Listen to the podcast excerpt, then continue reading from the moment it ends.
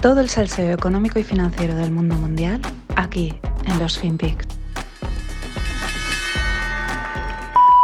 An inflation profile which looks like a hump. So it does clearly increased uh, over the last uh, three quarters.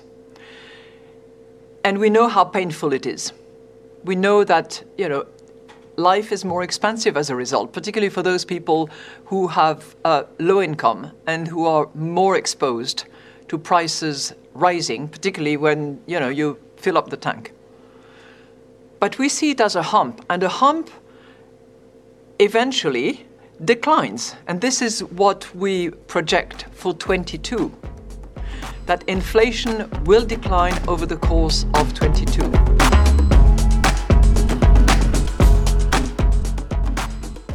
Hola, no financieros. Vamos con Christine Lagarde. Eh, así dice eh, pues nuestra amiga Christine, eh, la inflación, el perfil de la inflación es like a hump. hump es una joroba. Y encima pone así la, mano, ¿no? Como la curva de que, claro, es que sube y, y luego baja. A mí me recuerda a la malograda Carmen Chacón, que era ministra de Vivienda hace un montón de años, y en plena crisis inmobiliaria, eh, pues que los políticos son así. Eh, la pobre salía diciendo que es que la vivienda se había estabilizado y ponía así la mano, ¿no? De, estar estabilizada y iba a ir subiendo poco a poco, ¿no? Iba haciendo así, eh, moviendo la mano hacia arriba. Evidentemente lo que hicieron los precios de la vivienda fue desplomarse, ¿no? Esto me, es muy parecido, tenéis el vídeo en la newsletter, cómo hace el gesto del hump y, y, cómo remarcando, ¿no? Probablemente haga todo lo contrario de lo que, de lo que ella está diciendo y la inflación se transforme en permanente. Pero claro, esto es contrario a lo que decía Powell y Yellen desde el otro lado del, Atlántico, que ellos han pasado a decir que la inflación era transitoria a decir que es permanente, que ya la palabra transitoria no hay que ponerla. Y ahora llega Lagarde y dice que, que sí, que es transitoria, ¿no? que es un hump. Eh, por eso, conociendo la capacidad de predicción de estos políticos, pues mm, ya no sabemos qué decir. Aquellos dicen que es transitoria, que ya no es transitoria, por lo tanto, entonces me empieza a creer que es transitoria. Esta dice que es transitoria, por lo tanto, empieza a creerme que es permanente. Es un buen lío. Eh, de esta manera juegan esta gente. Pero bueno, por cuadrarlo podríamos decir que si los americanos dicen que va a ser permanente, allí será transitoria. Y aquí, que dice que va a ser transitoria, será permanente. Lo cual cuadra bastante, porque al final en Europa tendemos a llevarnos lo peor, ¿no? O sea, lo peor de todos los lados es lo que nos llevamos. A Hump. Eh, ¿Entre medias quién están? Pues están los ingleses, porque los ingleses están a medio camino entre americanos y europeos, ¿no? están ahí, juegan ahí esas dos bandas. Y haciendo gala de eso, dicen que... O sea, perdón, el Banco de Inglaterra dice que eh, la inflación transitoria debe ser entendida como un periodo de 18 a 24 meses. ¿Esto qué es? ¿Permanente o transitorio? Pues yo me quedo en el medio. Año y medio, dos años, y el que quiera lo vea transitorio y el que quiera lo vea permanente. Y no me liéis más. Qué listos son esta gente. Pero bueno, también dice Christine que esto es quizás lo más grave, porque que te digan que si la inflación va a ser de una manera u otra, pues ya es el. Pues bueno, lo divertido de las últimas semanas, ¿no? Pero es que pone cara de preocupación, pone esa cara contenida y dice: Sabemos lo dolorosa que es, how painful it is especialmente con la gente de menores ingresos, aquellos que están expuestos a la subida de precios, que esto es de, de un cinismo enorme. ¿Cómo que a que tú no estás expuesto a la subida de precios? Que el que gana más no está expuesto a la subida de precios como pueden ser los alimentos, dice, o llenar el tanque. O qué pasa, que mm, no sé, al contrario, si casi todo el mundo está expuesto a lo que cuesta eh, moverse en coche o a comerse unas patatas o un plato de arroz.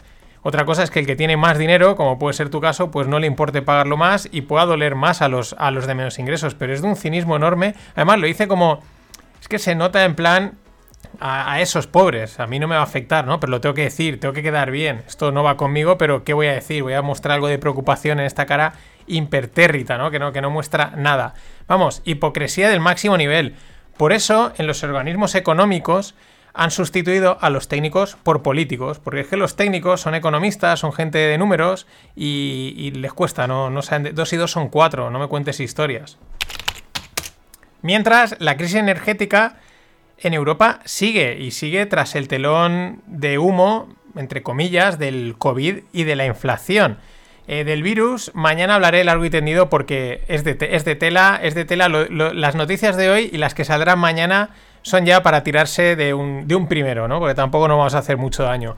Pero eso, la crisis energética sigue. Eh, el, el, precio de la energía en Alemania a 191 eh, euros el megavatio, récord. Francia, 222 euros el megavatio, también récord. Las emisiones de CO2 a 90,75 euros por tonelada, otro récord. Y el gas natural a 105 por megavatio, el máximo de las 7 semanas. Esto luego tiene efecto en la inflación. Aquí hay temas geopolíticos, aquí hay temas de que no se ha invertido en las se ha descarbonizado muy rápido, no se, ha, han fomentado mucha legislación que lo que ha favorecido es que estas cosas vayan para arriba. Esto es culpa de todos estos políticos, pero dirán que es que las cadenas de suministro de no sé dónde y de no sé menos y que les preocupa mucho, simplemente les preocupa, pero ya está. Y no es solo supply chain, no es solo cadena de, suministro, vamos a ver que hay más cosas. Apple para la producción del iPhone, por primera vez en la década debido a problemas en la cadena de suministro. Lo curioso es que ahora mismo me salía otra noticia de Investing, que es que es acojonante, dice, no, los problemas de la cadena de suministro solucionados, eh, Apple se dispara en ventas, pero entonces ¿en qué quedamos? Pero la oficial es esta, eh, que ha salido en más sitios, de que ellos han parado la producción del iPhone.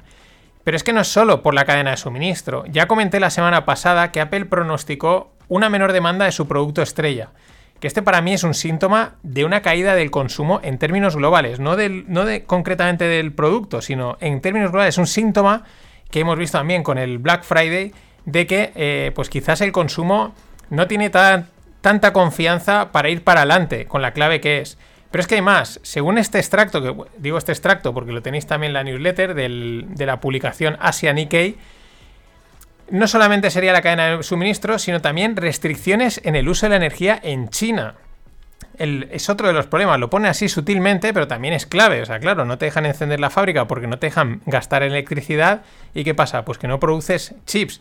Y esto es cuanto menos casi me parece más preocupante que el que no hayan chips. Puedes entender, oye, falta material, no ha llegado, etcétera. Pero que te digan, no, que te corto la energía, algo que debería estar, entre comillas, garantizado. Y recordamos que hace unas semanas los suizos y los austriacos alertaban de que esto nos podía pasar. Eh, ahora, ¿qué sucede en el mercado, en los mercados, cuando salen malas noticias de un país, una compañía, un sector? ¿Qué es lo que sucede? Pues que suben. Claro, estamos en estos mercados, suben, suben con fuerza. Apple lleva un 10% de revalorización en los últimos días. ¿Que va mal? Pues subimos. ¿Que va bien? Pues también subimos. Si es que stocks only go up. Y siguiendo en China y relacionado con sus problemas en el sector inmobiliario, la japonesa Komatsu prevé una caída del 30 al 40% en la demanda de maquinaria de construcción en China. Habrá que ver qué porcentaje de las ventas le supone China a Komatsu. Ya sabéis que hace maquinaria de construcción. Pero también he mirado la cotización de Komatsu y aquí no pasa nada, ¿eh? Circulen, que está todo correcto. Riesgo de contagio, ninguno. Siguiente, pasen. Sin embargo, Volkswagen espera que para el 2022 hayan mejoras en el tema de los semiconductores y la capacidad de producción. Lo que llevo comentando mucho tiempo es la de cal y la de arena, que es el modelo económico que define la actualidad. Ellos eh, se ve que están trabajando, están llegando a acuerdos eh, con productores para no tener problemas con, los, con los chips y con la producción. Y no es el primer brote verde que se ve, es una sensación, ya digo, una sensación pura y dura, no tiene más. Pero, salvo Hecatombe, yo creo que en el 2022 no será tan grave como nos lo pintan respecto a la cadena de suministro. Y digo, salvo Hecatombe, porque estamos en un momento de alta volatilidad en todo y puede pasar cualquier cosa. Pero empiezan a verse esos pequeños brotes, ligeros, mm, pequeños, lejanos, brotes verdes, como puede ser esta noticia de Volkswagen. Tenemos la contra, que es la de Apple, pero también teníamos que hace poco Malasia decían que eh, volvían a estar al 100% produciendo chips. Pero bueno, son pequeños brotes verdes, no quiere decir que mañana vaya a estar todo solucionado, pero que sí quizás se alivien las cosas poco a poco, empiecen a aliviarse. Ligeramente, ¿eh? tampoco nos vayamos a estresar, tampoco vayamos a pasar ahora a estar todo perfecto, no, no. Poco a poco, disfrutemos de la tensión, como decía Oscar Terol. Y bueno, un gran hilo análisis de la cuenta que se llama Frank, arroba Frank Tornen o Frank Vascombe, que hace buenos análisis, me gustan mucho de temas económicos. Y este va sobre el turismo y refleja que no, que está muy lejos de volver a los niveles prepandemia. Aunque veamos cómo hemos visto este puente, las ciudades petadas de gente y la idea bonita de no, el turismo nacional lo compensa, mentira. En España hemos pasado a recibir 80 millones de turistas, somos uno de los países más turísticos del mundo, de recibir 80 millones a recibir 35. Es una caída muy fuerte. Y el turismo nacional, por desgracia, no compensa el extranjero. Por dos razones. Primera, porque el extranjero es mucho mayor en volumen. Y segunda, porque aparte es que el extranjero gasta un 25% más. Hombre, claro, ese es el negocio. Somos un país, digamos, pobre entre comillas, o de precios baratos. Y no vienen los, ricachones del norte de Europa y les sacamos los titos como podemos, ¿no? Entonces no compensa. Pero es que no solo es España. Es que eh, las cifras de caídas de turismo son las mismas para Nueva York, para París, etcétera. Pero bueno, luego que vengan los del Tourist Go Home a explicarlo. La industria del turismo es súper importante, mueve mucho dinero, mucho eh, efecto amplificador. Guste más, guste menos, pero qué fácil es colgar una pancarta en el balcón, ¿no? Y bueno, Merkel ha hecho el traspaso de poder, ya está consolidado. Olaf Scholz del SPD, que es el Partido Socialdemócrata, es el nuevo canciller, es el noveno desde la Segunda Guerra Mundial. Bueno, Scholz llega con una larga trayectoria política. Eh, empezó como. Bueno, su primer así cargo importante es como ministro en el primer gobierno de Angela Merkel. Eh, luego ha sido alcalde de Hamburgo con una alta aceptación popular. Recordemos que Hamburgo es una de las ciudades. En Alemania todas las ciudades son importantes, pero es una de las ciudades económicamente más importantes en Alemania. También parece que el tío ha tenido, ha sabido moverse muy bien y, su estrategia política ha sido hacerse pasar como el heredero de Merkel. O sea, en vez de confrontarla, aunque sean de distinto partido, eh, lo que ha hecho es como, oye, yo soy el heredero, yo soy el que debe tomar el testigo de ella, ¿no? Qué interesante ese punto de vista cuando muchas veces, eh, por ejemplo, en países como España es todo, voy a hacer lo contrario de lo que hace el otro, ¿no? Aquí no, yo me pego al que lleva aquí 16 años gobernando y algo bueno sacaré, y tanto que ha sacado algo bueno. Con estas, pues tras 16 años y 16 días, eh, se va Angela Merkel y se queda a 10 días de superar a Helmut Kohl como el canciller más duradero. La despedida es ha sido un aplauso unánime y en pie de toda la Cámara. La verdad es que esto sí que es elegancia política donde las haya, pese a las discrepancias que puedan haber.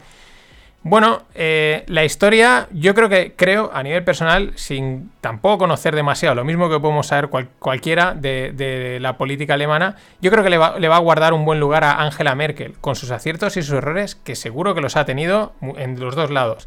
Pero al final, si lo, si lo haces mal, yo creo que no gobiernas un país democrático durante 16 años. O sea, la primera de cambio, de una manera o de otra, te pegan la patada. Veremos si los alemanes la echan de menos y veremos si los europeos la echamos de menos. Sobre todo con el peso que tiene Alemania en esta movida llamada Unión Europea. Pero esto lo dirá el tiempo y la historia. Y acordaros, el viernes a las 9 y media tenemos encuentro online, el Vino Ball con Greg os dejaré enlace para apuntaros. No sé de qué hablaremos, pero nos lo vamos a pasar bien. Vamos con el mundo tequi.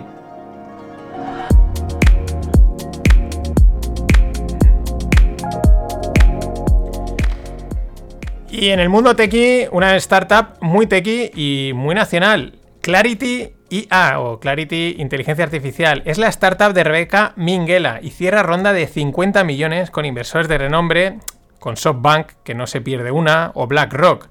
Y se va a una valoración de 450 millones, nada más y nada menos. Bueno, eh, ¿a qué se dedica Clarity AI? Eh, pues está dedicada a dar transparencia a las inversiones con respecto a criterios de sostenibilidad y medioambientales. Es decir, rastrea un montón de información relacionada con estos temas ESG y la aporta para que pues, los inversores, los gestores, pues la puedan incorporar y así decir si la inversión es más o menos sostenible, friendly, etcétera. En fin, algo que evidentemente tiene mucho hype ahora mismo, ¿no?